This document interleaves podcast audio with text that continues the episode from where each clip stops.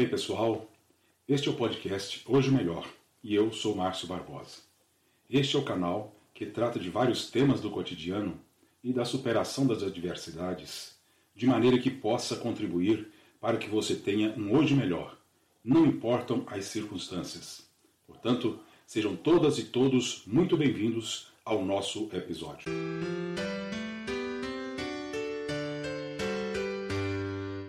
Parte da riqueza cultural da história grega é o assunto do episódio de hoje. Eu sou apaixonado pela história grega e os mitos existentes desse povo, pela sua riqueza, sabedoria e pertinência na nossa vida. Na Grécia Antiga, existiam os locais onde as pessoas se dirigiam para consultar as divindades e receber diretamente ou por meio de sacerdotes as respostas. Esses locais eram os chamados oráculos. Entre inúmeras histórias, quero falar sobre aquela do Nogórdio, que remonta o século VIII a.C., segundo o qual o rei da Frígia morreu sem deixar herdeiros. O povo, ao consultar o oráculo para saber quem seria o rei, a resposta foi que o novo rei chegaria à cidade montado em um carro de bois. A profecia autorrealizável, porque alguém chegaria na cidade daquela forma, não de moto ou de automóvel para a época. Ela se cumpriu quando o camponês, de nome Górdio, chegou à cidade. Com isso, ele foi coroado rei da Frígia, e para que ele não se esquecesse de seu passado humilde, o rei Górdio colocou o seu carro de bois no templo de Zeus e o amarrou a um nó a uma coluna para que dali não fosse retirado enquanto vivesse.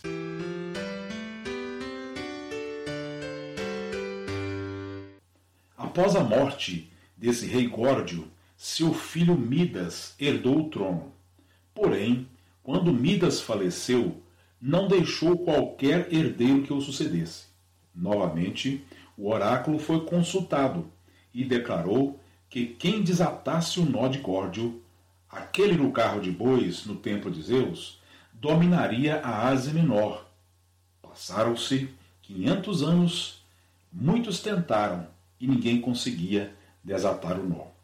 Foi quando o imperador romano Alexandre o Grande, ao passar pela Frígia, ouviu a lenda e resolveu ir até o templo de Zeus para observar o carro de bois e o nó que o mantinha preso àquela coluna do templo. Depois de analisar a situação, ele desembanhou a sua espada e cortou o nó. Lenda o fato, Alexandre veio a se tornar o senhor de toda a Ásia Menor poucos anos depois.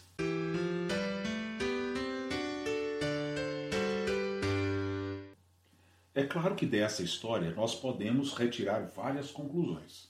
Contudo, eu quero ressaltar aquela conclusão sobre como desatar o nó tornou-se um fato que era aparentemente insolúvel em uma solução bastante simples. Você já deve ter visto um nó em uma corda, em uma linha ou um fio qualquer, e quanto mais você tenta desatar, mais ele vai ficando embaralhado. Todos os que antecederam Alexandre o Grande devem ter se ocupado de inúmeras tentativas fracassadas para desatar o nó. Imagino eu, se não todos, quase todos devem ter se utilizado apenas dos métodos até então conhecidos para desamarrar aquele nó. Obviamente, quanto mais o tempo passava, mais o nó se tornara difícil de se desfazer, pelas maneiras convencionais. Os candidatos ao reinado também deve ter dado uma dimensão muito maior para aquela situação, quem sabe até sobrenatural. E isso os fizeram imaginar inaptos para desfazer aquele nó. Em alguns casos, quem sabe, imaginar que somente uma pessoa iluminada ou com poderes especiais seria capaz de realizar aquele feito. Não são poucas as vezes que nos encontramos com problemas dessa espécie e não são raras as vezes também que desistimos de buscar a solução porque somos acometidos pelos mesmos pensamentos. Tentar resolver as coisas das formas que já foram experimentadas, apenas desse jeito, e sem sucesso. Ou de imaginar que é somente alguém com poderes sobrenaturais é que é capacitada para realizar determinados problemas.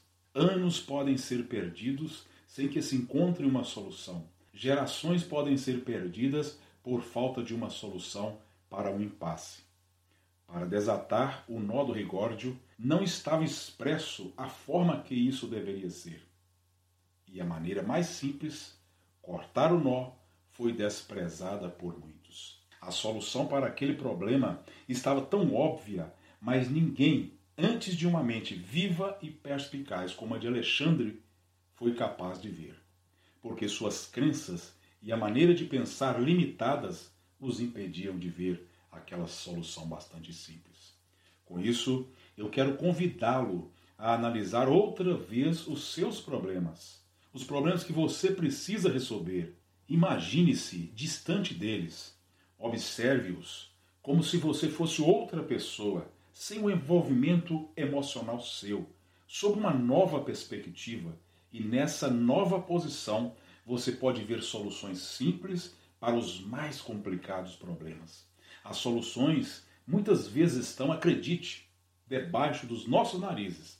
Dessa forma, agindo, eu e você poderemos ficar livres da imensa maioria de problemas, o que nos permitirá viver uma vida melhor a cada dia, mais produtiva, conquistadora e saudável.